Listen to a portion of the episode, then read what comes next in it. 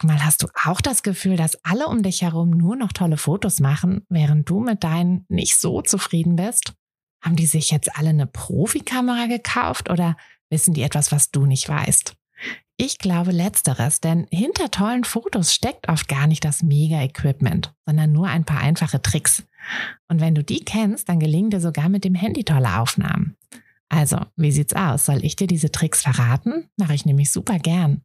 Melde dich gleich für meinen 0-Euro-Workshop Bessere Bilder an. Dazu suchst du dir unter fotografenschmiede.de slash workshop minus bessere minus Bilder einfach deinen Wunschtermin aus. Und dann gibt es ganz bald eine Person mehr, die auch nur noch tolle Fotos macht, nämlich dich. Also, wir sehen uns im Workshop.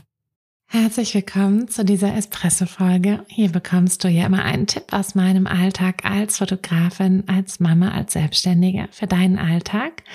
Und heute ist es aber gar kein Tipp, sondern eher eine Geschichte, die ich dir mitgebracht habe, die ich ähm, ehrlich gesagt auch selber gerade erst auf Instagram gesehen hatte.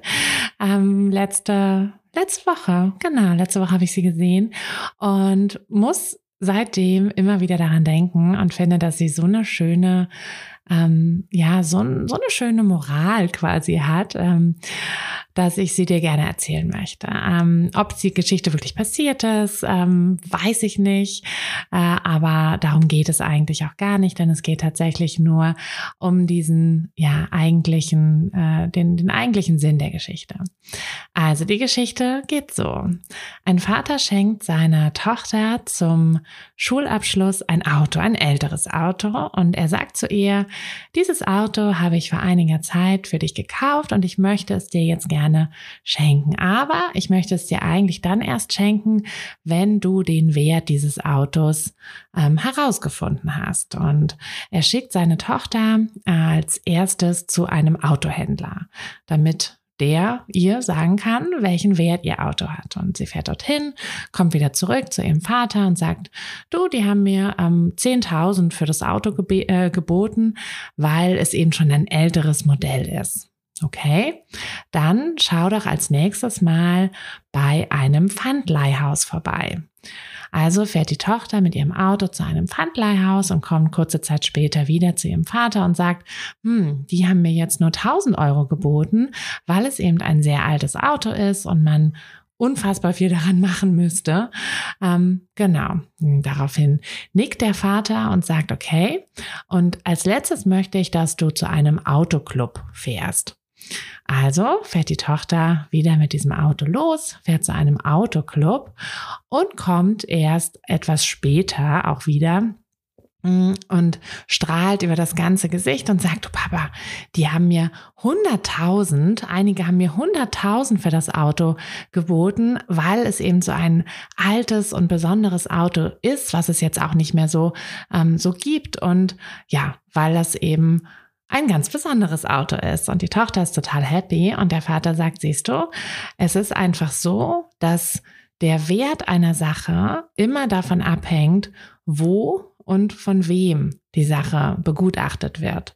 Und so, und jetzt kommen wir zu der Moral von der Geschichte. Und ich finde, es ist wirklich schön. Ähm, es ist bei allem so. Es geht ja nicht nur um Autos oder um Sachen, sondern es geht auch um uns als Person. Auch der Wert, den jemand anderen uns gibt, hängt ja nur davon ab, wer und wo wir diese Person treffen und wer diese Person ist. Und unsere Aufgabe, weil wir können unseren Wert nicht großartig verändern. Ne? Das ist wie bei dem Auto. Klar, sie könnte das Auto irgendwie auf Hochglanz polieren, aber der, der Pfandleiher hätte ihr trotzdem nicht mehr als vielleicht 1500 geboten.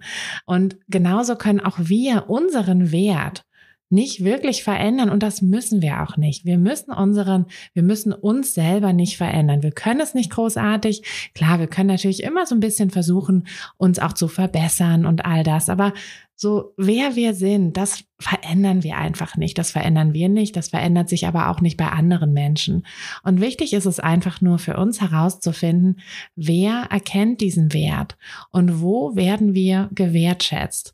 Das ist im Freundeskreis wichtig. Das ist aber auch im Business wichtig, wenn es eben um das Thema Wunschkunden geht. Wer wer wertschätzt unsere Fotos, unsere Arbeit genauso wie wir. Und wenn wir da eben im falschen Umfeld uns als Fotografin präsentieren, uns als Mensch präsentieren, dann werden wir nicht die Wertschätzung bekommen, die wir gerne hätten.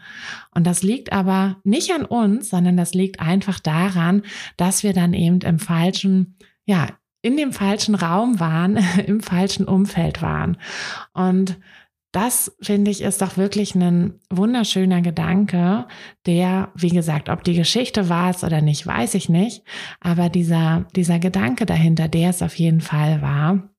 Und das dürfen wir nie vergessen und das sollte uns auch nie zu sehr runterziehen, wenn wir irgendwo nicht die Wertschätzung erfahren, die wir uns gewünscht hätten, sondern das zeigt uns einfach immer nur, dass das eben nicht der Raum ist, dass das nicht die Personen sind, die ja unsere unsere Personen sind, unsere Räume sind, ähm, sondern das ist halt einfach der falsche der falsche Raum, der falsche Mensch und auf keinen Fall sind wir aber falsch.